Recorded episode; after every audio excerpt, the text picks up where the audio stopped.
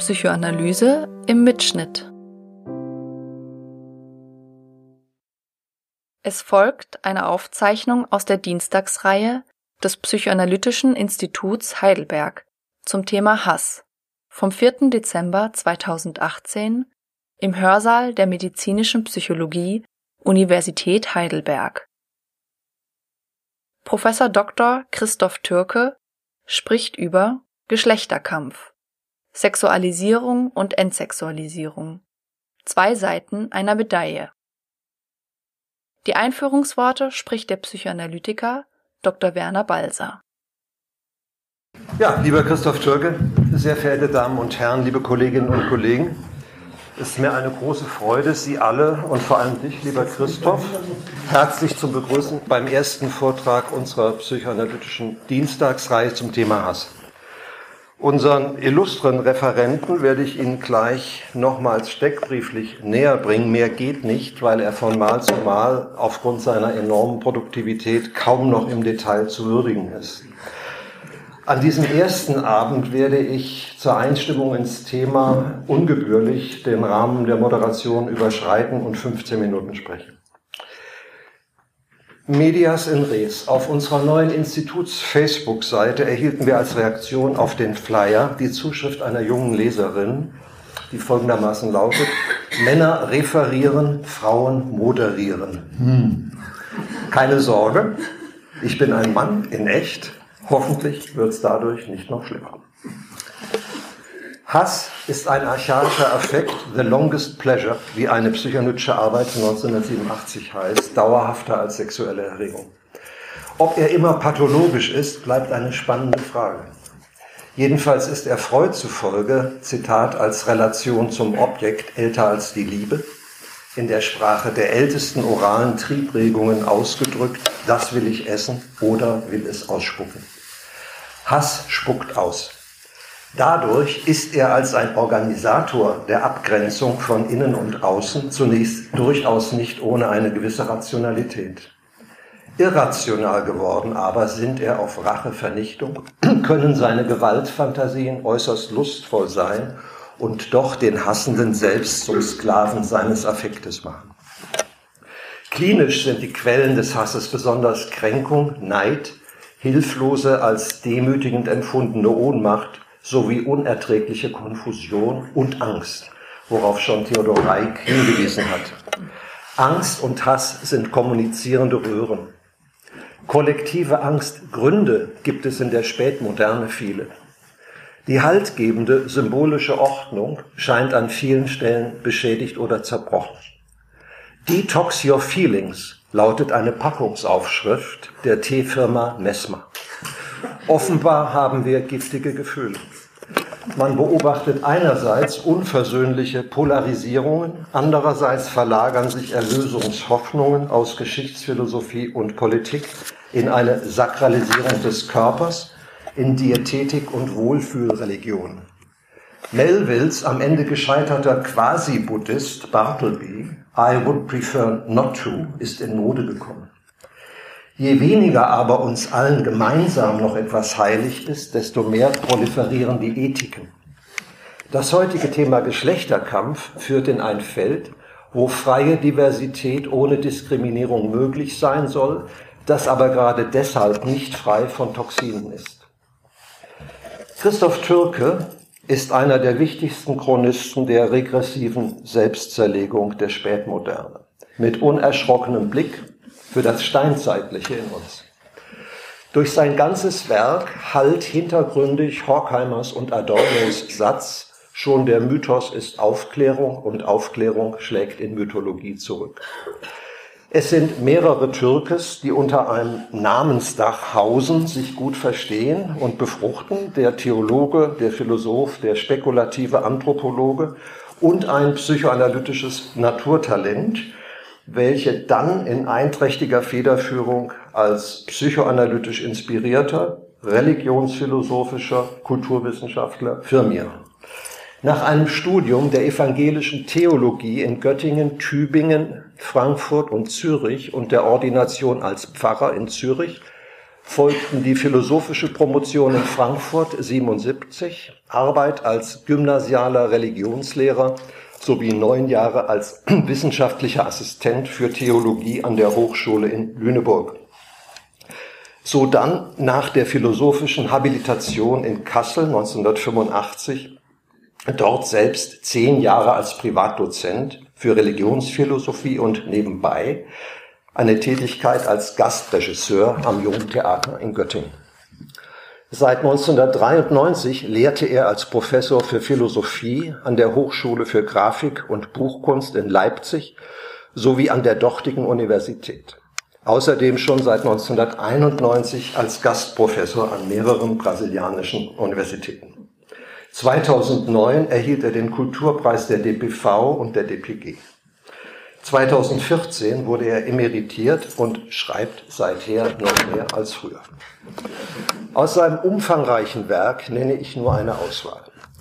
Der tolle Mensch, Nietzsche und der Wahnsinn der Vernunft 89, Sexus und Geist, Philosophie im Geschlechterkampf 91, Erregte Gesellschaft, Philosophie der Sensation 2002, Vom Keinszeichen zum genetischen Code Kritische Theorie der Schrift 2005, sehr zu empfehlen. Heimat, eine Rehabilitierung 2006. Philosophie des Traums 2008. Jesu Traum, Psychoanalyse des Neuen Testaments 2009. Hyperaktiv, Kritik der Aufmerksamkeitsdefizitkultur 2012. Mehr, Philosophie des Geldes 2015. Lehrerdämmerung, was die neue Lernkultur in den Schulen anrichtet 2016 und Luther, Steckbrief eines Überzeugungstäters 2016. Türkes Quellcode ist eine Theorie des Opferns, die sich stark von der etwa René Girards unterscheidet. Anthropologisch regiert am Anfang der traumatische Naturschrecken, Daseinsschrecken, und zwar physiologisch, vorpsychisch. Das Lustprinzip muss einem vorgängigen Schreckprinzip erst noch abgedungen werden, indem der traumatische Schrecken durch Ritus und dann Religion Fassung und Abarbeitung erfährt. Durch Wiederholung. Im Opfern vollzieht sich die buchstäbliche anthropologische Wende, Umkehrung.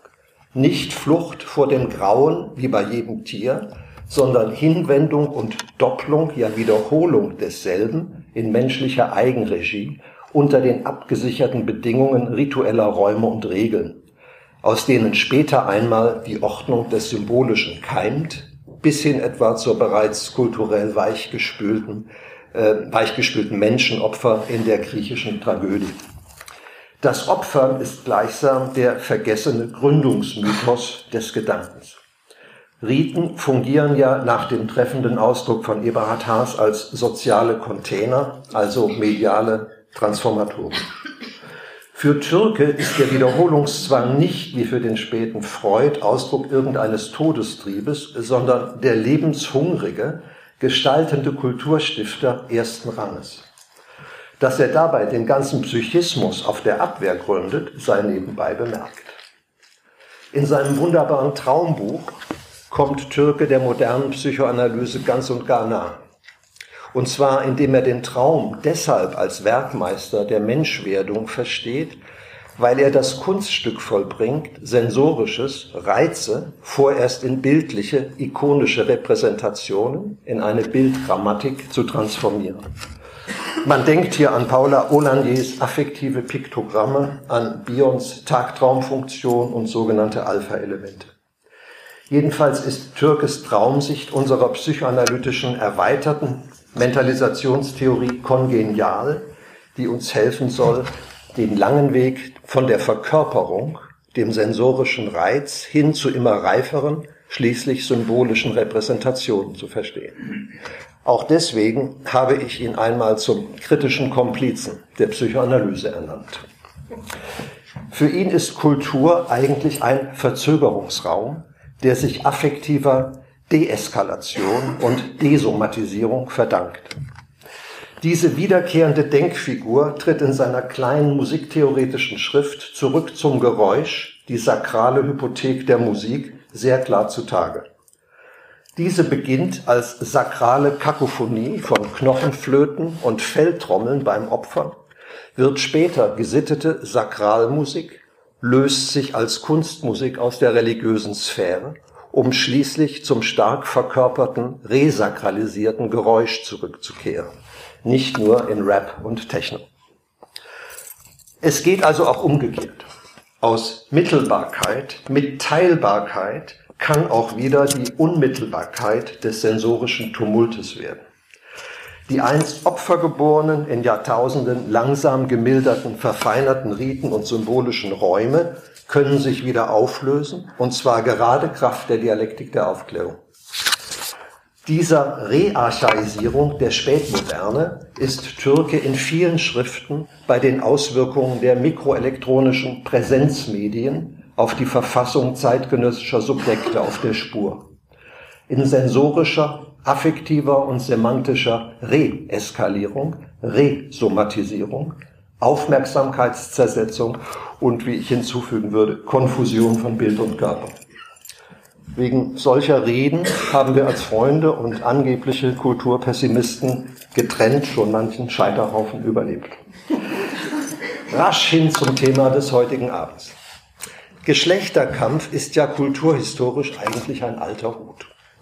Neu ist aber die diskursive Zerspielung der Geschlechterdifferenz an sich, wofür eigens Lehrstühle bestehen. Das Gebiet ist vermieden. Lang ist her, dass sich die Psychoanalytikerin äh, Janine Chasquez-Mirgel, ähm, dass sie in ihrer Perversionstheorie so einfach behaupten konnte, die Existenz zweier Geschlechter sei vermutlich das Erste, was ein Außerirdischer auf der Erde feststellen könnte. Dieses schlichte Statement dürfte heute bei vielen starken Einspruch hervorrufen. Ist es vielleicht so, dass die Erzwingung gleichberechtigter Diversität nach Jahrtausenden unzweifelhafter Unterdrückung von Frauen und Minoritäten einfach mal fällig war? Oder steckt ein unangenehmer Gedanke in der heißen Kampfzone etwas vom sozialpsychologischen Befund, wonach größere Gleichheit nicht zu mehr Befriedung führt, sondern zu gesteigertem Neid? Oder verbirgt sich in den Heftigkeiten und manchmal Hässlichkeiten der Gender-Debatte ein Kapitel der wieder archaisch werdenden Moderne? In einer Zeit, wo es die Sexualität nicht mehr zu geben scheint, sondern nur noch gleichsam privatreligiöse Sexualitäten im Plural, so wie das letzte große Buch Volkmar Siguschs heißt. Sind diese Sexualitäten, schillernden Identitäten und Praktiken, die strukturell gewiss keine Perversionen darstellen, am Ende Neosexualitäten im Sinne von McDougall und äh, Sigusch, als Neosexualitäten trickreich die sexuelle Form des Konsumismus einer tindernden, gelangweilten Multi-Optionsgesellschaft. Hier kann man einige wirkmächtige Bewegungen nicht übergehen. Der sogenannte Linguistic Turn in den Kulturwissenschaften hat zu einer Relativierung von Wahrheiten geführt und zu einem Relativismus der Paradigmen. Wahrheiten sollen keinen universellen Geltungsanspruch mehr haben, sondern nur innerhalb ihres gleichsam lokalen Narrativs und Kontextes. Die Wissenschaft ist demnach genauso nur eine Erzählung unter anderen wie etwa ein indigener Abwehrzauber. Weiblichkeit oder Männlichkeit kommen in dieser Sicht nur noch als variantenreiche Erzählungen, ohne eine außerhalb der Erzählung selbstliegende Referenz, ein Fundamentum in Re, in Betracht. Der Dekonstruktivismus hat Entitäten und Identitäten, Essenzen zu vermeintlich nur diskursiv begründeten Konstrukten verflüssigt. Scheinbar unerschütterliche symbolische Ordnungen sind prozessualer Funktionalität gewichen, aus der sie sich nun legitimieren müssen. Das Anything Goes hat durchaus Züge einer Markterweiterung. Vielleicht ist der Dekonstruktivismus vermittels einer hintergründigen List der Vernunft im Hegelschen Sinne sogar zum Supraleiter der Kapitalflüsse und gesteigerten Konsumismus geworden. Schließlich es ist nicht mehr so viel, was ich sage, die Kombination von Gleichheitsgebot und Diskriminierungsverbot. Zweier edler Absichten, die aber an vielen Stellen in paradoxale Spiegelkabinette führen. Das lateinische Wort, Wort discrimen heißt ja zunächst nicht Benachteiligung, sondern Unterscheidung. Das Unterscheiden aber ist nichts anderes als die logische Uroperation aller Erkenntnis. Nun hat jedoch niemand so viele Subidentitäten und subkulturelle Inhaber von Minderheitsrechten diskriminiert, unterschieden, wie die Vertreter einer zuweilen militanten Diversität. Die Verwirrung schlechthin resultiert nun daraus, dass immer mehr auch sexuelle Identitätsoptionen diskriminiert, will sagen unterschieden werden, die aber wiederum alle gleiche Geltungsansprüche anmelden, eben nicht diskriminiert werden dürfen und von der Mehrheit nicht mehr nur Toleranz, sondern Respekt einfordern. Das Unterscheidungsgebot soll nicht diskriminieren und das Diskriminierungsverbot soll nicht unterscheiden. Ganz schön kompliziert. Andersherum, wenn Diskriminierung als Unterscheidung unstatthaft sakrosankt wird, erlischt kategorial alle Erkenntnismöglichkeit. Vielleicht haben deshalb neuestens Wissenschaftler die Gründung einer Zeitung, Zeitschrift mit anonymen Publikationen anvisiert, weil sie der Shitstorms müde sind, die auf Veröffentlichung etwa unterschiedlicher enzymatischer Ausstattungen verschiedener Ethnien regelhaft folgen. Zum Schluss zwei kurze wahre Begebenheiten. Geschlechterkampf zum ersten. An der schwedischen Universität zu Lund konnte vor kurzer Zeit ein politikwissenschaftliches Seminar über frühe konservative Kritiker der Ideale der bürgerlichen Gesellschaft zunächst nicht stattfinden, weil die Studentenvertreterin in der Institutsleitung und diese mit ihr festgestellt hatten, dass die in der Literaturliste vorgeschriebenen 40 Prozent weiblicher Autorinnen fehlten. Man hätte sich darüber freuen können, dass es vor 100 Jahren offenbar so wenige schreibmächtige reaktionäre Frauen gab. Stattdessen wurde Faute de Mieux, kurzum Judith Butler, auf die Literaturliste gesetzt. Dadurch wurde das Seminar möglich. Dumm nur und Judith Butler zur Ehre gereichend, dass ausgerechnet sie sich bald darauf in einer E-Mail an jene Fakultät dagegen verwahrte, so auf eine Literaturliste zu gelangen und sich für die Freiheit der Wissenschaft stark machte.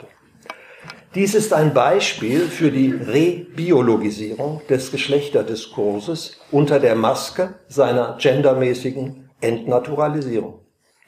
Geschlechterkampf zum Zweiten. Bekanntlich sollte unlängst das kurze spanische Gedicht des betagten Lyrikers Eugen Gomringer wegen angeblichen Sexismus von der Fassade der Berliner Alice Salomon Hochschule entfernt werden. Seine letzte inkriminierte Zeile lautet Avenidas y Flores y Mujeres un Admirador, Avenuen und Blumen und Frauen ein Bewunderer.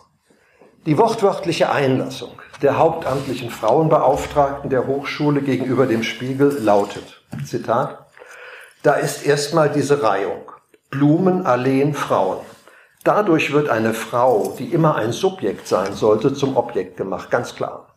Und dann gibt es den Moment des Beobachtens oder Bewunderers. Der ist hier aber nicht neutral. Er ist ein Maskulinum. Zitat Ende. Hören wir richtig?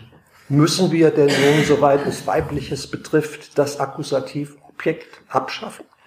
Oder darüber nachdenken, wer gendergerechter ist? Die Romanen, die Il Sole oder El Sol sagen, oder wir, die wir die Sonne mögen?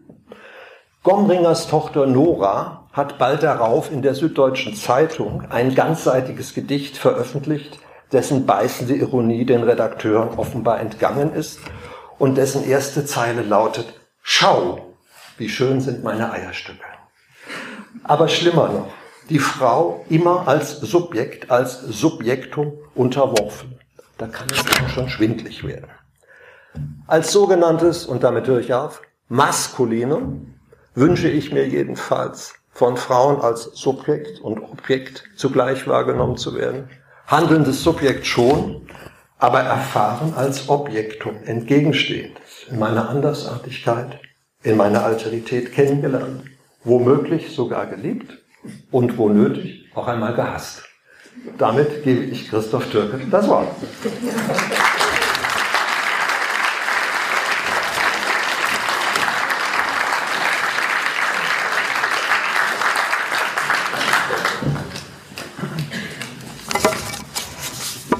Meine Damen und Herren, was soll ich jetzt noch sagen?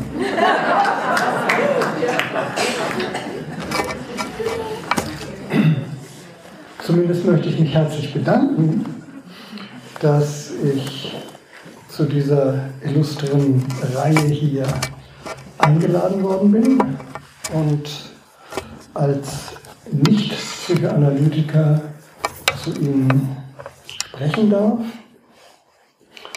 Und äh,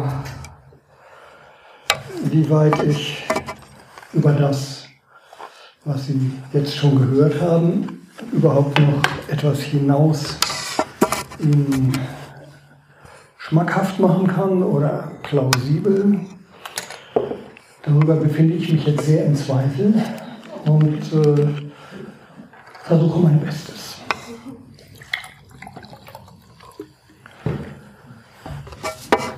Ich springe sogleich ins Thema hinein und beginne mit einer Frage.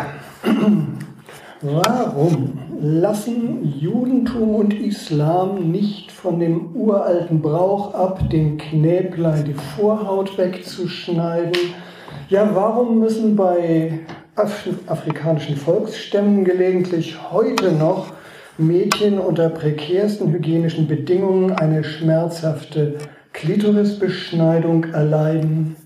So fragt sich kopfschüttelnd der aufgeklärte Zeitgenosse, dem solche Bräuche zutiefst fremd sind. Dabei kann man sich durchaus einen Reim auf sie machen, wie das Theodor Reik vor gut einem Jahrhundert am Beispiel eines australischen Ritus, wie ich finde, sehr schön gezeigt hat. Da geht es äh, darum, wie Knaben in den Männer Bund die Männergemeinschaft zur Pubertätszeit aufgenommen werden, den sogenannten Kakian-Bund. Und da schreibt Reik, das geht so, wenn alles vor der Hütte versammelt ist, ruft der hohe Priester laut nach dem Geist. Unmittelbar darauf erhebt sich ein fürchterlicher Lärm in der Hütte, der von den Männern darin, die sitzen also in der Hütte, mit Hilfe von Bambustrompeten gemacht wird. Dann gehen die Priester und Knaben einzeln hinein. Sobald ein Knabe darin verschwunden ist, hört man ein dumpfes Geräusch, dann einen furchtbaren Schrei und ein von Blut triefender Speer wird durch das Dach gestoßen. In der Hütte, in der die Beschnittenen mehrere Tage bleiben, hören sie das furchtbare Klirren der Schwerter und die Geistesstimme der Bambustrompeten draußen. Ne, jetzt sind die drin und die Trompeten draußen. Sie müssen ferner mit gekreuzten Beinen und ausgestreckten Armen in der finsteren Hütte sitzen. Der Häuptling nimmt die Trompete, ein ganz wichtiges Instrument, legt ihren Mund an den Arm eines jeden Knaben und spricht sie in sonderbaren Tönen an, welche die Stimme des Geistes imitieren sollen. Er warnt sie unter anderem unter Todesdrohung, die Satzungen des Kakian-Bundes zu vernachlässigen. Soweit dieser Bericht. Sie sehen, die Beschneidung ist hier Bestandteil eines Initiationszaubers, der ebenso plump wie schlitzohrig ist. Im Grunde geht das bis an den Rand des manifesten Betrugs.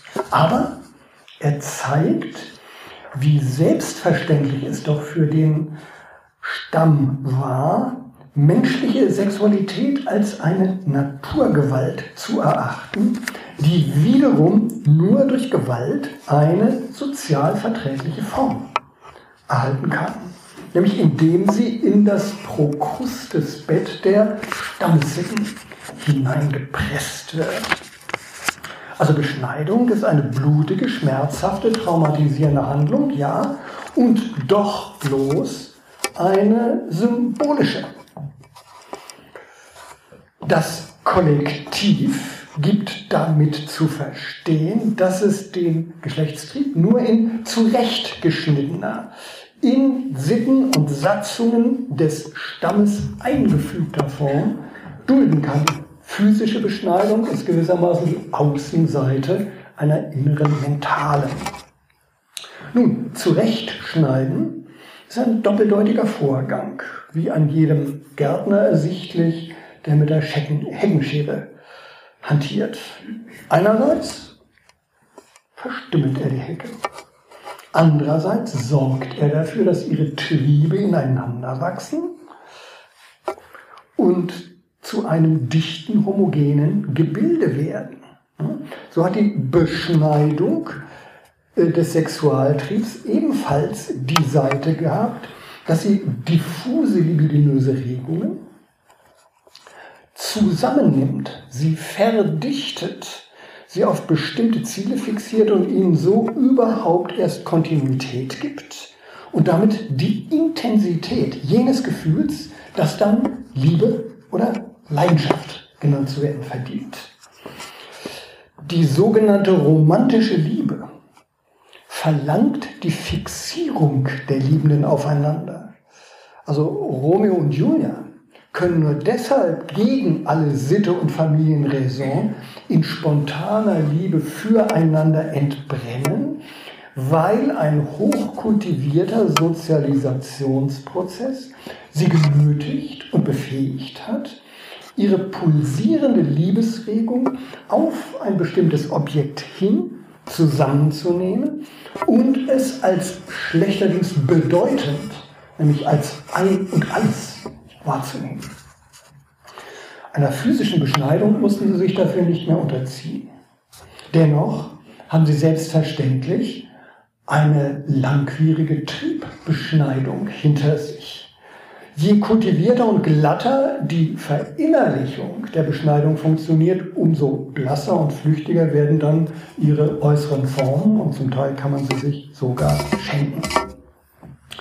Angehörige einer Hightech-Gesellschaft nehmen Initiationsrite gewöhnlich nur noch entweder mit Unverständnis oder mit Ethnologenblick wahr. Das Funktionieren der modernen kapitalistischen Gesellschaft gründet sich nicht mehr auf Stammes- und Familienstrukturen, sondern darauf, dass die Mehrzahl der Erwachsenen ihre Arbeitskraft auf dem Marktpfeil bietet. Der Arbeitsmarkt ist in der Tat das zentrale Bindemittel der Gesellschaft. Zugleich ist er aber auch ein Spaltpilz der Familie. Männer und Frauen, Eltern und Kinder verwandelt er zumindest potenziell in Konkurrenten um Arbeitsplätze. Jeder soll ja bitteschön für sich selbst sorgen. Und in dem Maße, wie er dabei materiell vom Verkauf äh, seiner Waren abhängig wird, wird er umgekehrt vom Familienverband unabhängig. Wenn dann aus dem Familienverband ausgeschert wird, dann bedroht dieses Ausscheren nicht mehr unbedingt länger den Zusammenhalt der Gesellschaft. Und erst dadurch wurden die sexuellen Freiräume der Neuzeit möglich, auch wenn jeder Einzelne gegen erheblichen, zum Teil erbitterten Widerstand eigens eröffnet werden, äh, erarbeitet, erobert werden musste. Die eröffneten sich nicht einfach von selbst. Die allmählich um sich greifende Akzeptanz von Homosexualität, unehelichen Kindern, alleinerziehenden Frauen mit festem Beruf, aber wechselnden Sexualpartnern. Nun, dies alles verdankt sich nicht einer Welle purer Menschenfreundlichkeit, sondern der Erfahrung, dass diese Phänomene nicht länger an den Grundfesten der Gesellschaft rütteln. Sozialisiert werden kann man notfalls auch anders als im Schoß der bürgerlichen Kleinfamilie, womit die Familie nicht generell schon passé ist. Sie gewinnt äh, vielmehr im Patchwork-Format eine neue Funktion als Asyl- und Zufluchtsstätte, weil die meisten das rückhaltlose Freigesetztwerden gar nicht ertragen. Nun, freigesetzte Sexualität mag ein Medium der Selbstentfaltung sein, solange sie in einigermaßen konstante Lebensbedingungen eingebettet ist. Don Juan mochte sein sexuelles Umher- und Ausschweifen als Selbstgenuss seiner Freiheit empfinden, nicht wahr, solange er seinen treuen Leporello hatte, also den Rückhalt einer treuen Dienerschaft, nicht versiegener Finanzmittel und geltender Feudalautorität. Da war das schön.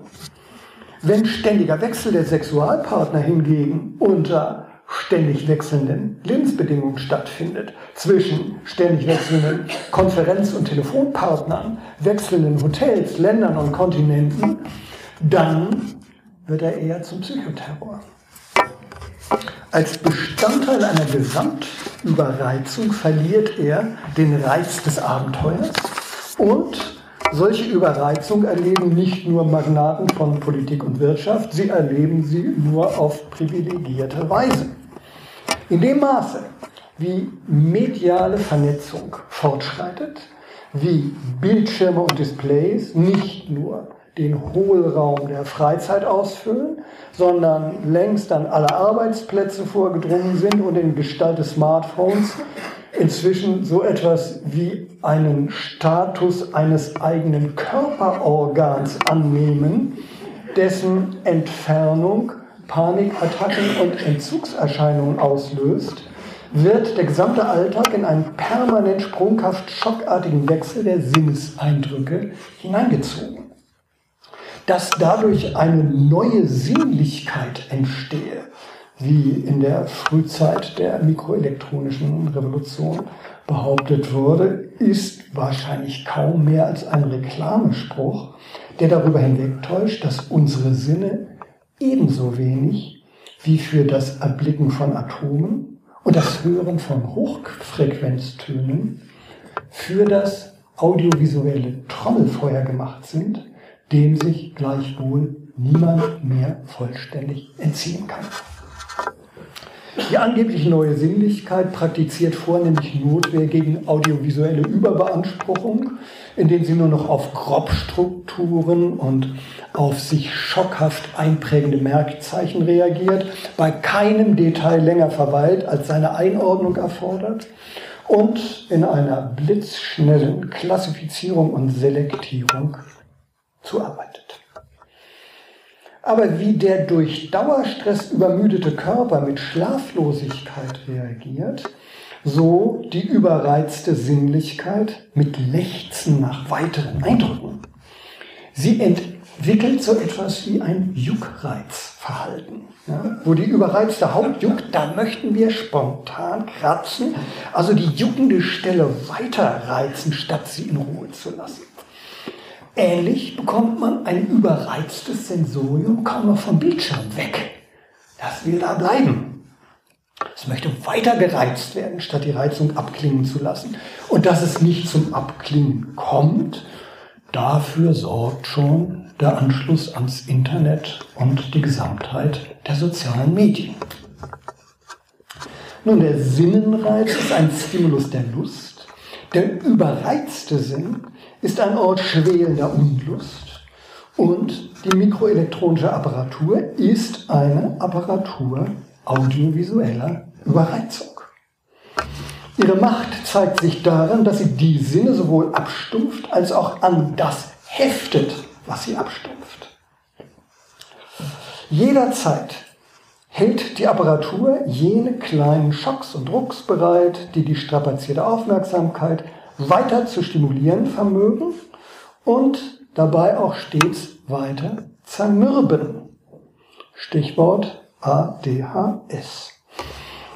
Während es aber denen, die dieser Apparatur ausgesetzt sind, immer schwerer wird, flüchtige Empfindungen zu einem dauerhaften Gefühl zu verbinden, libidinöse Energie auf etwas zu konzentrieren, für eine Person oder eine Sache das zu entwickeln, was man früher einmal eine tiefe Leidenschaft nannte, strahlt das technische Medium selber seine Bildgeschosse und seine dröhnenden Bässe mit eben jener Intensität eruptiver Naturgewalt aus, die sie dem menschlichen Gefühlsleben gerade austreibt. In diesem Kontext, meine Damen und Herren, entwickelt sich heute Sexualität. Deswegen hat sie natürlich nicht aufgehört, hormonell bedingter Drang nach Abfuhr von Spannungen zu sein und dabei Ei- und Samenzellen zu produzieren. Der Drang nach Spannungsabfuhr ist auch weiterhin eine Naturgewalt. Menschen sind ihm im Unterschied zu anderen Säugetieren nicht vollständig ausgeliefert, aber dennoch ausgesetzt. Sie können ihn steuern, aber sie können ihn nicht einfach ein- und ausschalten. Freilich ist seine Intensität von historischen Umständen abhängig. Unter widrigen äußeren Naturbedingungen, wo ständig Hunger und Krankheit plagen und Lebensgefahr droht, da entfaltet er sich vergleichsweise kümmerlich. In altsteinzeitlichen Kollektiven dürfte er wenig ausgeprägt gewesen und wenig reguliert gewesen sein. Je mehr Freiräume sich ihm aber öffnen, desto mehr bedarf er der Formung, um sozial verträglich zu werden. Sexualdrang ist abhängig vom Entwicklungsstand aller menschlichen Sinne, denn er zehrt von allen und stimuliert alle. Auge, Ohr, Gaumen, Nase, Haut. Und er ist abhängig vom Entwicklungsstand der Technik, die ihrerseits auch selbstverständlich die Sinneswahrnehmung mitformt.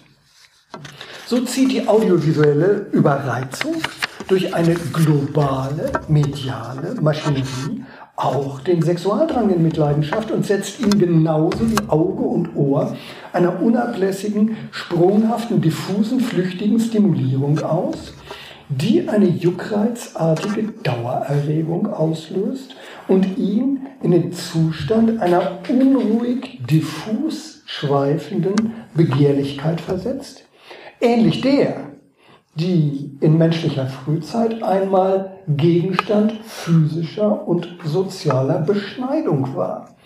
Nur dass es sich jetzt nicht mehr um rohe, noch ganz ungeformte Begehrlichkeit handelt, sondern um eine durch permanente Formung und Umformung überstrapazierte, gewissermaßen entzündete Begehrlichkeit. Eine wundgereizte, wie etwa Nietzsche sie geahnt hat, wenn er von Ermüdung der Sinne, Schwächung des Lebens oder Dekadenz sprach. Das moderne Wort dafür ist übrigens Burnout. Mikroelektronik ist, wie gern vergessen wird, die bisher durchdringendste Form der Naturbeherrschung. In dem Maße, wie sie die gesamte menschliche Sinnlichkeit tendenziell in den Zustand der Entzündung versetzt, wird auch die Naturgewalt der Sexualität zu einem Schatten ihrer selbst, wozu überdies ihre ökonomisch-technische Neutralisierung beiträgt. Ja, die Fortpflanzung im Reagenzglas ist technisch längst möglich. Geschlechtsumwandlung keine prinzipielle Hürde mehr. Und äh, längst schon arbeitet der Wirtschaftsprozess an der Vergleichgültigung der Geschlechter. Seit Männer und Frauen ihre Arbeitskraft zu Markte tragen müssen, was übrigens schon seit den Anfängen der industriellen Revolution in proletarischen Milieus der Fall war, wird oft vergessen. Seitdem ist die ökonomische Basis dafür gegeben, dass beide Geschlechter auch gleich gelten, also sowohl für das bis heute nicht unabgeschlossen, äh, für das bis heute nicht abgeschlossene, Entschuldigung, Unternehmen ihrer ökonomischen und rechtlichen Gleichstellung, als auch dafür, dass es zunehmend gleichgültig wird, ob man Mann oder Frau ist.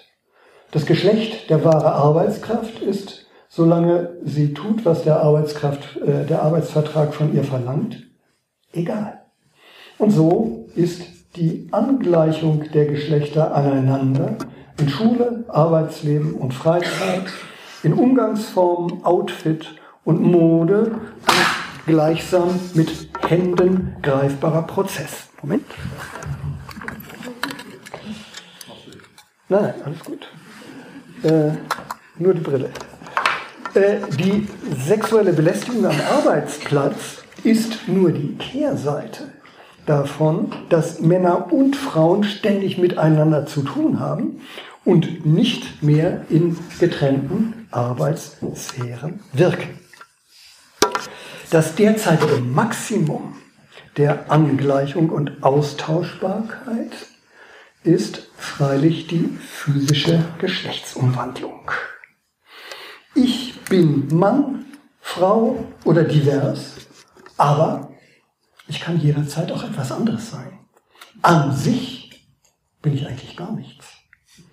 Wo das Geschlecht ähnlich austauschbar wird wie die Arbeitskraft, erhöht sich nicht nur die Flexibilität und der Optionsradius, sondern auch das Empfinden fehlender Zugehörigkeit. Wo gehöre ich denn hin?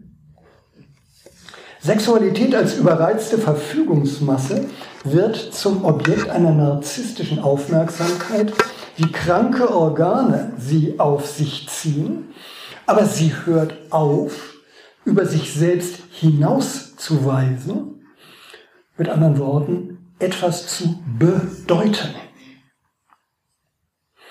Tja, wie ist Sexualität bedeutend geworden? Aus überbordender Lust, sondern im Zuge jener großen Flucht nach vorn, durch die der Homo sapiens sich von allen anderen Säugetieren zu unterscheiden begann und wozu Werner Balzer vorhin schon einiges gesagt hat. Ich halte mich hier jetzt ganz kurz und äh, ausführlicher kann man das in meiner Philosophie des Traums nachlesen.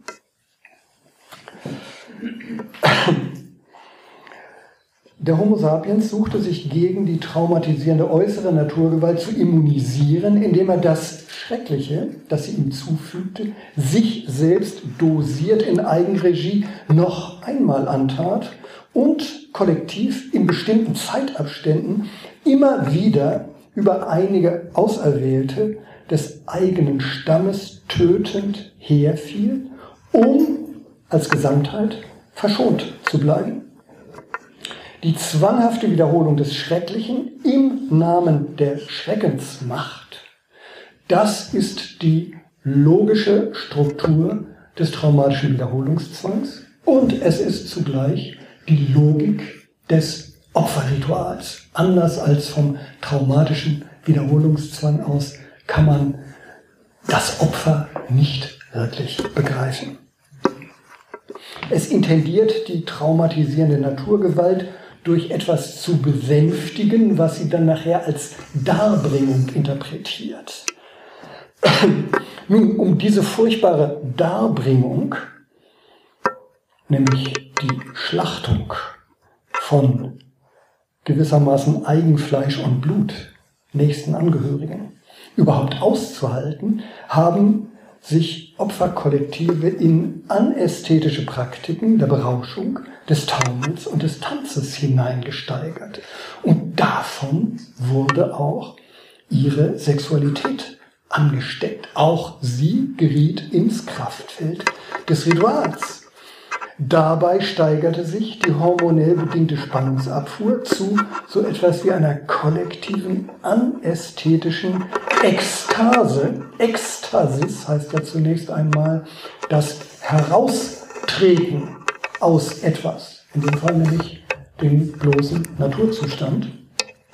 Dabei lockerte sich die sexuelle Fixierung, die zunächst eine heterosexuelle Fixierung war, und übte zugleich lindernde Wirkung aus, indem sie die Versöhnung mit der Naturgewalt, die die Opferschlachtung ja immer auf blutige, schreckliche Weise zelebrierte, auf unblutige Weise gleichsam nachstellte und damit zugleich abfederte. Platon hat noch eine unwillkürliche Erinnerung an dieses Bedeutendwerden aufbewahrt, als er in seinem berühmten Symposion den Mythos von der Doppelmenschenspezies erzählt, die es in dreifacher Gestalt gegeben haben soll. Sie kennen das. Ne? Als Mann, Mann, Mann, Weib und Weib, Weib. Und die Zeus, weil er glaubte, die werden ihm gefährlich, alle hübsch in der Mitte Durchschnitt. Seither sehnt sich jede Hälfte nach ihrer anderen und wenn sie sich treffen, umschwillen sie einander wie Platon dann wörtlich sagt, in dem Begehren zusammenzuwachsen und dies Verlangen eben und Trachten nach dem Ganzen heißt Eros. Soweit das wörtliche Zitat. Also der spezifisch menschliche Sexualdrang intendiert stets mehr, als er realisieren kann. In der körperlichen Vereinigung ersehnt er die ganze die ungetrübte Einheit, die ungetrübte Versöhnung, worin alle Unstimmigkeit, Spannung, Angst, Sehnsucht und Bedürftigkeit ein Ende hat. Und die wird bedeutet, die wird nicht erreicht. Und erst wo dies Hinausweisen des Triebs über sich selbst verspürt und kultiviert wird, da wird der Trieb zum Eros und aus seiner Befriedigung mehr als hormonelles Behagen, nämlich die Erfahrung von Lust und Glück. Der Eros ist mit anderen Worten kultischen Ursprungs. Nicht zufällig heißt er bei Platon ein Gott. Nur dass sein Ursprung etwas anders ist, als äh, Platon das äh, imaginiert. Er entsprang dem Opfergrauen und der kultische Ritus der Beschneidung ist bereits der sublimierte Abkömmling der ganz unsublimierten Durchschneidung ganzer Menschen. Beschneidung hat insofern durchaus Opfercharakter und zeigt an, dass Sexualität nur als beschnittene bedeutend werden konnte, nämlich durch einen gleichzeitigen Intensivierungs- und Disziplinierungsprozess, der sie mit einer gewissen Dauer auf bestimmte Wesen, Dinge, Vorstellungen konzentriert, die ihr mehr bedeuten, als sie sind. Und nur wo dieses Mehr, dieser Überschuss übers bloß Daseinende sich vorfindet, findet libidinöse Besetzung statt. Oder umgangssprachlich gesagt, entsteht Liebe. Ihr Kennzeichen ist, dass sie nicht sogleich aufhört, wenn das Liebesobjekt der Wahrnehmung entzogen ist. Sie vergegenwärtigt Abwesendes. Sie ist mit Gedächtnis unterfüttert. Und nur eine solche durch einen sozialen Beschneidungs- und Kultivierungsprozess konzentrierte Liebe kann die Intensität einer Leidenschaft annehmen, die allen sozialen Konventionen ins Gesicht schlägt und an die existenziellen sozialen, äh, die existenziellen Sexualtabus der vorgefundenen Gesellschaftsformation rührt. Dafür stehen berühmte literarische Figuren, die schon erwähnten Romeo und Julia, Madame Bovary oder Dorian Gray. Im mikroelektronisch deregulierten Kapitalismus würden deren Taten allerdings keinen Skandal mehr auslösen. Die Sexualtabus, die er noch übrig gelassen hat, die sind gewissermaßen an die Ränder der Gesellschaft gerückt. Dorthin, wo sexuelle Handlungen in offene Gewaltverbrechen übergehen. Kindesmissbrauch, Nötigung, Vergewaltigung, Sexualmord. Und doch gehört zum Bedeutenden der Sexualität auch das Angezogenwerden von diesen Rändern. Lusterfahrung ist immer auch Grenzerfahrung und somit tendenziell auch Grenzübertretungserfahrung. Ohne ein bisschen Ausscheren aus dem Trott, ohne eine Prise Anarchie, ohne den Geschmack des Verbotenen fehlt ihr die Würze. Das ist der Punkt, an dem Eros sich nicht nur mit revolutionärer Befreiung berührt, sondern leider auch mit kruden Verbrechen. Nun, der Rückzug der Sexualtabus aus dem Zentrum des öffentlichen Lebens an die Ränder manifester Gewalt zeugt sowohl von Liberalisierung als auch vom Bedeutungsverlust der Sexualität. Zieht folglich auch die Lust an diese Ränder in die erregende Zone des Grenzwertigen und Verruchten.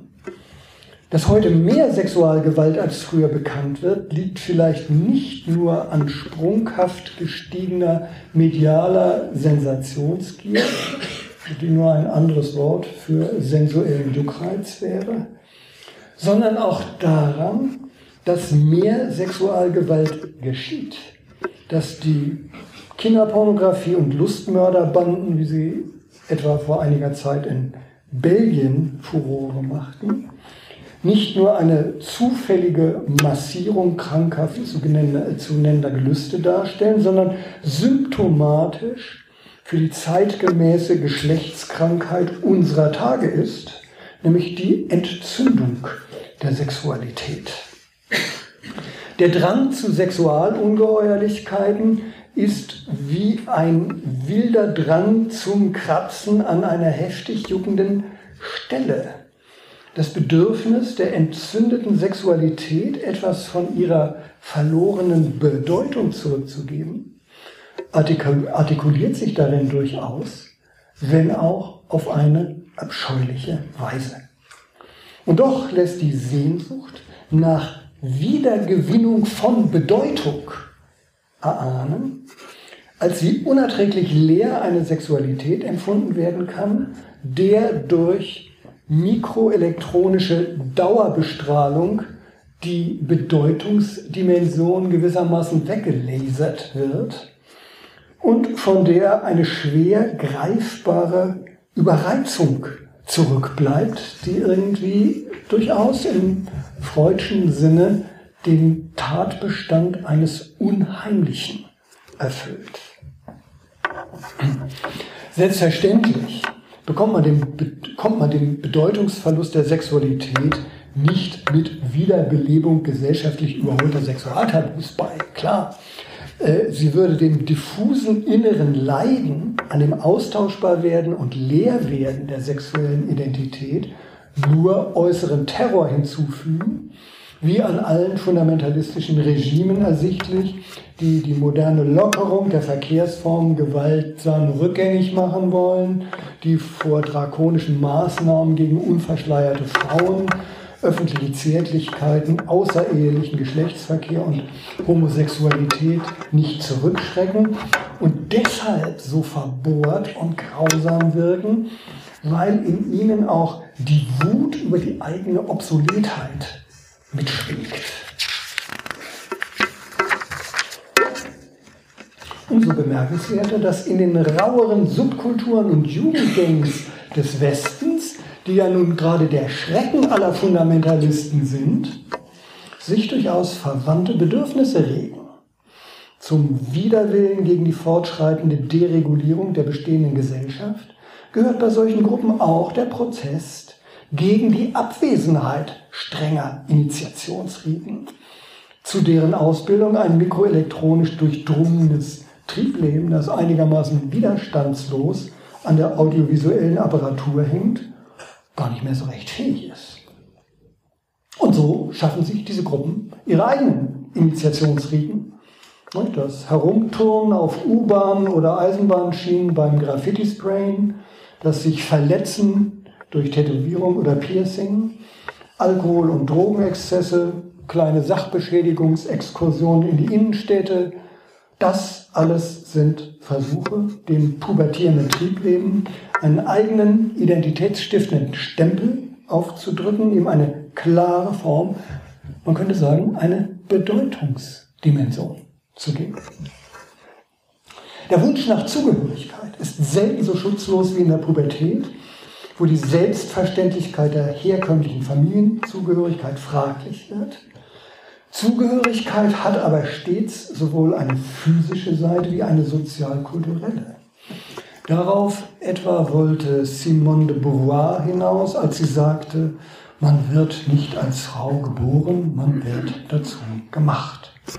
Mit anderen Worten, Wesen, welche bei der Geburt aufgrund bestimmter Organe als weiblich identifiziert werden, bekommen im Laufe ihres Erwachsenwerdens bestimmte Empfindungen und Verhaltensweisen aufgenötigt, die sich nicht etwa logisch aus diesen weiblichen Organen ergeben, sondern aus dem, was das jeweilige Kollektiv von den als weiblich identifizierten Wesen verlangt.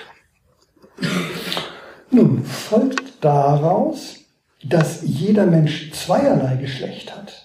Ein biologisches Sex und ein kulturell produziertes Gender, wobei das Empfinden und Verhalten als Mann und Frau zu Gender gehört und für Sex, das biologische Geschlecht, allenfalls noch Gynäkologie und Urologie zuständig sind. Nun, eine solche Geschlechtsverdoppelung scheint mir genauso schief, als würde man sagen, weil jede Münze zwei Seiten hat, besteht jede Münze aus zwei Münzen. Schön wär's ja. Ist aber nicht so. Ebenso sind Sex und Gender nur zwei Seiten eines Geschlechtswesens. Zwar sind natürliche und kulturelle Seite des jeweiligen Geschlechts stets voneinander zu unterscheiden, aber sie sind auch nie ohne einander zu haben. Die Identifikation von Körperorganen als männlich und weiblich geschieht nie, ohne dass schon etwas davon mitschwingt, was die dazugehörigen Körper für eine Rolle spielen sollen. So gesehen sind nicht einmal die Geschlechtsteile als pure Natur gegeben geschweige denn der ganze Komplex der Sexualität. Umgekehrt aber ist alle Kultur, wie das lateinische Wort cholere, bearbeiten, bebauen, anzeigt, die Bearbeitung, die Formung von Natur. Ein Irrtum zu glauben, wo Kultur sei, da habe man es nicht mit Natur zu tun, wo Natur sei, da habe man es nicht mit Kultur zu tun. Ne? Als ob das Holz kein Naturstoff mehr wäre, wenn handwerkliche Geschicklichkeit daraus einen Tisch gemacht hat. Ne? Oder als ob Natur und Kultur so zwei Körper wären, von denen jeweils an einer Stelle zu einer Zeit immer nur einer sein könnte. Faktisch dient die Sex-Gender-Trennung der Ausklammerung von Sex weshalb die konsequenteren Feministinnen wie Judith Butler vorschlugen, ganz darauf zu verzichten. Geschlecht insgesamt ist Gender, ist dann die These. Eine soziale Konstruktion, wie überhaupt alle Naturverhältnisse lediglich Produkte des jeweils herrschenden Diskurses seien.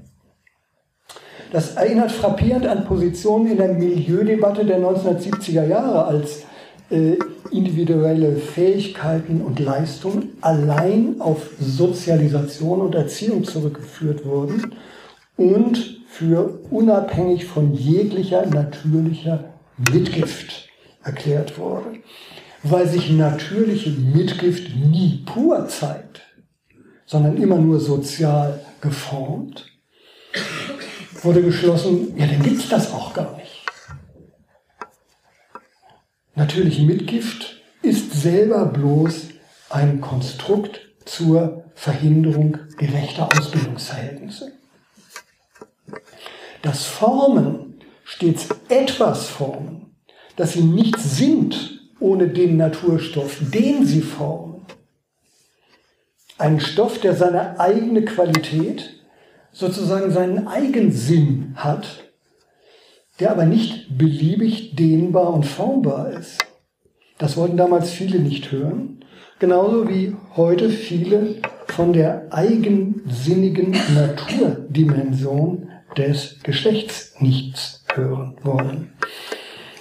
Wo Geschlecht nur als Gender gesehen wird, gilt es als ein qualitätsloses Etwas, das sich nach allen Seiten ziehen, dehnen, stauchen und kneten lässt. Gewissermaßen als Produkt dann eines sozialen Diskurses. Und gefolgert wird. In den langen Jahrhunderten, in denen Männer diesen Diskurs dominierten, haben sie die heterosexuelle Zweigeschlechtlichkeit als menschlichen Naturzustand ausgegeben und im Namen dieser Konstruktion Frauen und Homosexuelle unterdrückt. Diese Unterdrückung hat fraglos stattgefunden.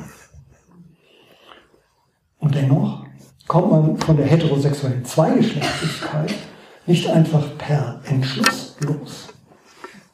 Selbst im Reagenzglas funktioniert Fortpflanzung bis heute nur heterosexuell.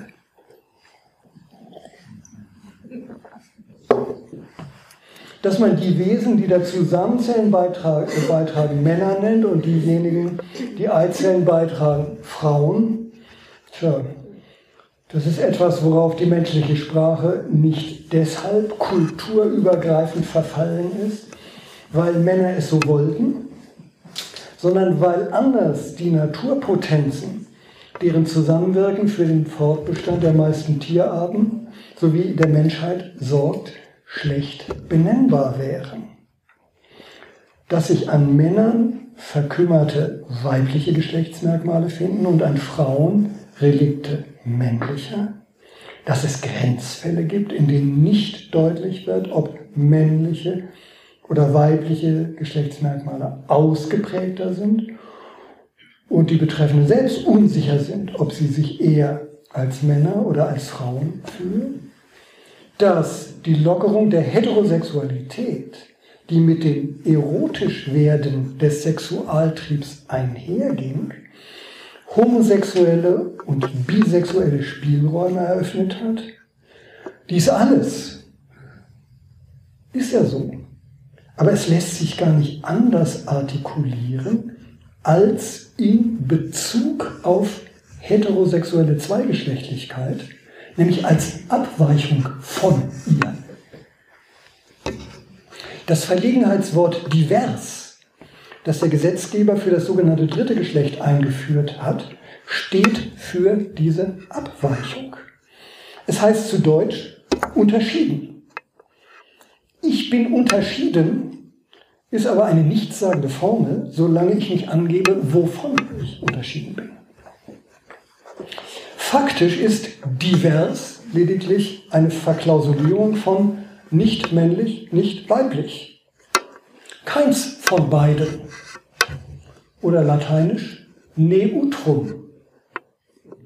Der Sache nach bedeutet divers, also nichts anderes als neutrum.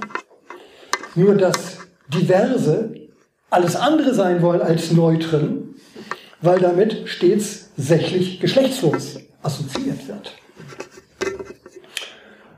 Nun ist es zwar ein humaner Fortschritt und ein vorbildlicher Minderheitenschutz, wenn Menschen die sich weder dem männlichen noch dem weiblichen Geschlecht zugehörig fühlen, nicht länger gezwungen werden, sich einem von ihnen zuzurechnen oder sich gar chirurgischen Eingriffen zu unterziehen, die ihr Geschlecht eindeutig machen. Aber dadurch bekommt divers nicht schon den gleichen Geschlechtsstatus wie weiblich und männlich. Schon wegen seines vergleichsweise seltenen Vorkommens hat es den Status einer Ausnahme. Zudem definiert das Wort nicht etwas signifikant Eigenes, sondern bezeichnet nicht klar Zurechenbares. Zunächst war das physiologisch gemeint, also Geschlechtsorgane, die nicht eindeutig ausgeprägt sind, um ein Wesen als männlich oder weiblich zu identifizieren. Allerdings wird in letzter Zeit der Tatbestand des Diversen zunehmend genderisiert und damit allen sexuellen Einstellungen zugesprochen, die von der heterosexuellen Zweigeschlechtlichkeit abweichen. Ne? Lesbian, Gay, Bisexual, Transgender, LGBT im Englischen, im Deutschen gibt es eine äh, ähnliche Buchstabenfolge lesbisch, schwul, bisexuell, transsexuell, transgender, intersexuell und queer. Womit jede sexuelle Orientierung zu einem eigenen Geschlecht hypostasiert wird. Das Geschlecht wird buchstäblich inflationiert. Und das heißt immer zweierlei, vervielfältigt und entwertet. Und genau das ist die Folge, wenn Geschlecht nur noch als eine Sache der Definitionsmacht angesehen wird. Ja? Dann wird gesagt, wie einst Patriarchen männlich und weiblich als Geschlechter definierten, so tun es heute die Emanzipierten mit intersexuell, transsexuell und queer. So entsteht eine bunte Geschlechterdiversität nach dem Motto, je mehr Geschlechter, je munterer das Switchen zwischen ihnen, desto mehr sexuelle Freiheit und Selbstbestimmung. Und damit kehrt sich dann der Sachverhalt um. Aus der physiologischen Ausnahme des Diversen wird eine soziale Regel, die keine Ausnahmen mehr kennt. Jedes Geschlecht gilt nun in gewisser Weise als divers. Männlich und weiblich, nicht minder etwa als queer. Keinem wird mehr eine Naturbasis zuerkannt. Umso mehr artikuliert jedes Sonderwünsche, sei es nach Umbau öffentlicher Toiletten, sei es nach Umbau der Sprache, sodass sein Geschlecht angemessen repräsentiert ist. Kaum ist das feministische Unternehmen, soweit wie irgend möglich zusätzliche weibliche Endungen in der Sprache zu verankern, so recht in Gang gekommen, schon hinkt es der Entwicklung hinterher. Frauengerecht sprechen und schreiben genügt nicht mehr. Es muss diversitätsgerecht werden. Wie soll das gehen? Wie spricht man einen Menschen mit dem Familiennamen Müller an, der weder Herr noch Frau genannt werden und dennoch nicht unhöflich behandelt werden möchte? Darüber wird, zumal im Deutschen, erbittert gestritten. Geschlechterkampf geht hier derzeit vornehmlich um Wortendungen. Und er ist nicht länger der Kampf um weibliche Gleichberechtigung, er ist ein Vielfrontenkampf von lauter Diversen, die gewissermaßen wie Bürgerinitiativen für ihre Minderheiteninteressen eintreten. Nun, wenn alle Geschlechtsdiversitäten in der Sprache so weit verankert sind, dass sie vor lauter Einschüben, Zäsuren und Gendersternchen kaum noch Sprachfluss, kaum noch Spannung, Transparenz und Nachvollziehbarkeit hat, von rhetorischer Eleganz oder Schönheit gar nicht zu reden. Wenn alle Gremien paritätisch von Frauen, Männern und Sonstigen besetzt sind, wenn es eine flächendeckend ausgeglichene Geschlechterdiversität in den Aufsichtsräten, unter den Managern, Ministern, Parteivorsitzenden, Immobilienmaklern, Börsianern und Offizieren gibt, dann wird die Welt zwar umfassend geschlechtergerecht sein, aber kein Deut besser als zuvor. Der diversifizierte Geschlechterkampf wird sich als ein Ablenkungsmanöver erweisen, ganz im Sinne jener umfassenden Macht, die gern so viele Geschlechter wie irgend möglich zulässt, weil ihr alle, weil ihr alle egal sind. Diese Macht heißt nach wie vor globaler Kapitalismus. Bei ihrem unentwegten Drang nach Kostenersparnis und wirtschaftlichem Wachstum ist ihr jede Arbeitskraft gleichgeschlechtslos und jede neue Maschine, die Arbeitskräfte ersetzt und den Grad der Naturbeherrschung erhöht, gleichermaßen hoch willkommen. Sie wird ebenso vom Zwang zum wirtschaftlichen, zur wirtschaftlichen wie zur technischen Expansion getrieben. Und weil diese Expansion so, Expansion so enorm viel machbar macht und immer noch mehr machbar machen soll, nährt sie auch den Glauben. Im Prinzip sei alles machbar. Und die Natur ganz nach Wunsch formbar. Das ist die Doktrin des radikalen Konstruktivismus. Die Wiederkehr von etwas, was Freud wahrscheinlich Allmacht der Gedanken genannt hätte, in wissenschaftlichem Gewalt. Doktrin schwingt das Banner der Befreiung. Ja? Endlich weg vom binären Code. Sie besorgt aber faktisch das Land der Anpassung, indem sie die ganze Natur flexibel wie Wachs erscheinen lässt. Redet sie der Flexibilisierung der mikroelektronisch gerüsteten Arbeitskraft das Wort. Sei stets auf dem Sprung, etwas anderes zu machen und etwas anderes zu werden. Dieser Imperativ, der permanent ruckartige Umstellung auf neue Zusammenhänge und Aufgaben verlangt, der niemanden mehr zur Ruhe kommen lässt und die Arbeitskraft in den Zustand der Überreizung, der Entzündung, des Burnout versetzt. Er präsentiert sich sexualtheoretisch als Einladung ins Reich der Freiheit. Sei heute Homo, morgen Bi, übermorgen Inter, lass dich chirurgisch umdisponieren, wenn dir der Sinn danach steht und entfalte dich dabei nach Lust und Laune. Doch solche Umwandlungen geschehen ja nicht aus Jux. Zumal, wenn sie mit chirurgischen Eingriffen verbunden sind, die kaum weniger tief ins Fleisch dringen als die archaischen Beschneidungspraktiken. Sie erwachsen aus der Not eines Körpergefühls, welches es in der eigenen Haut nicht mehr aushält. Dass dieses Körpergefühl nicht einfach von Natur aus da ist, dass es aus Leidenserfahrung kommt und dass es in mikroelektronisch bedingter Dauerüberreizung einen nennenswerten Förderer hat, liegt auf der Hand.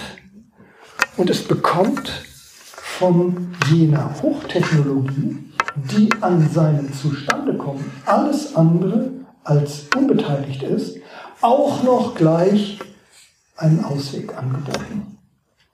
Löse dein Identitätsproblem medizintechnisch durch hormonell-chirurgische Geschlechtsumwandlung. Der Drang zu solcher Umwandlung steigt zurzeit, gerade unter Pubertierenden, exponentiell. Gerade in der letzten Nummer der Zeit gab es dazu äh, eindrückliche Zahlen. Dass sich die Zugehörigkeits- und Identitätskrisen von Pubertierenden, aber auch von uns allen, körpertechnisch werden lösen lassen, scheint aber doch vor allen Dingen purer Technikglaube zu sein. Was hier heraufdämmert, ist eine neue Form dessen, was Günther Anders in den 1950er Jahren prometheische Scham genannt hat. Wer bin ich schon, angesichts der Hochtechnologie? Ist sie es nicht, die mich formt? Meine ganze Aufmerksamkeit hängt doch an ihr. Warum nicht auch meine sexuelle Identität? Menschen, die so fragen oder fühlen, leiden an ihrer Austauschbarkeit und wollen sie ausgerechnet durch Austausch ihrer sexuellen Natur loswerden. Mit anderen Worten, sie identifizieren sich mit dem Angreifer der globalen, mikroelektronisch hochgerüsteten Austauschmacht. Noch anders gesagt, sie liegen im Trend. Das tut die Erinnerung an die Zweigeschlechtlichkeit gegenwärtig gerade nicht. Dennoch können wir nicht davon absehen, ohne sie bestünde der größte Teil der Tierwelt nicht fort. Und der Mensch hat nicht aufgehört, ein Tier zu sein. Als soziale Norm ist Zweigeschlechtlichkeit selbstverständlich falsch.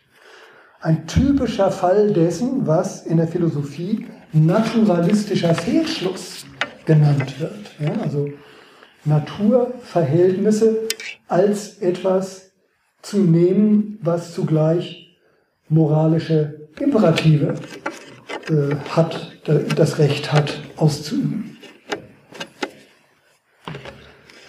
Also als Norm ist sie falsch, die Zweigeschlechtlichkeit. Als Natursubstrat ist sie hingegen unumgänglich.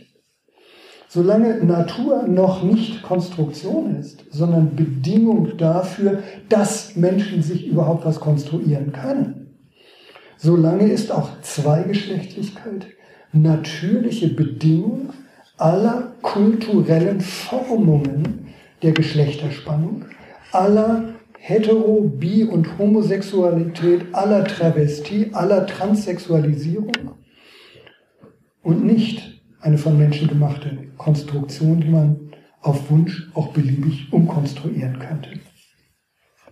Jede erotische Erfahrung ist zwar nie nur natürlich, es ist in ihr die Dimension der Bedeutung aufgegangen, die mehr aus ihr macht als Behagen, nämlich Glück. Aber es gibt keine erotische Erfahrung, die nicht an die sexuelle Tierheit im Menschen gebunden wäre. Erst das Hinausgehen über sie, erst deren Sublimierung macht, dass es erotisch knistert. Die globale kapitalistische Flexibilisierungsmacht ist zwar nicht, noch nicht so weit, dass sie die physische Zweigeschlechtlichkeit ganz auflöst, aber deren Vergleichgültigung, deren Neutralisierung und damit Enterotisierung, die ist, wie ich denke, in vollem Gange. Und die Ideologie der maximalen Flexibilisierung, der radikale Konstruktivismus, gibt diesen Prozess als Weg zur maximalen sexuellen Entfaltung und Selbstbestimmung aus. Umso mehr, denke ich, besteht Anlass, sich einer Formel zu erinnern, die Horkheimer und Adorno schon vor mehr als einem halben Jahrhundert geprägt haben. Das Eingedenken der Natur im Subjekt.